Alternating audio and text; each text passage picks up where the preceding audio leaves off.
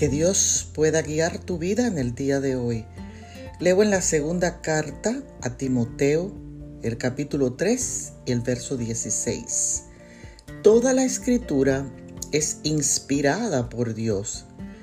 A mí me gusta leer, puedo pasar horas leyendo y me siento agradecida de que Dios me ha dirigido a escribir, a inspirar, consolar y motivar a otros con su santa palabra. Sin embargo, el libro que más ha impactado mi vida es la Biblia. Al leer la Biblia, mi pecado queda expuesto y ella me ayuda a reconocerlo, a confesarlo y me exhorta a vivir para Dios.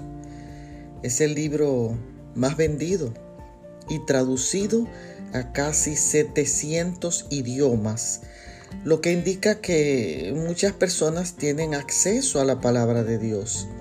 La Biblia fue escrita por muchos hombres inspirados por Dios a vivir una vida de rectitud, de santidad, porque el principio de interpretarla y aplicarla debe ser lo que nos impulsa a leerla.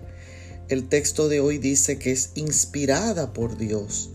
Hay que tomarla con seriedad, porque significa que es Dios mismo hablando y revelándose a través de ella.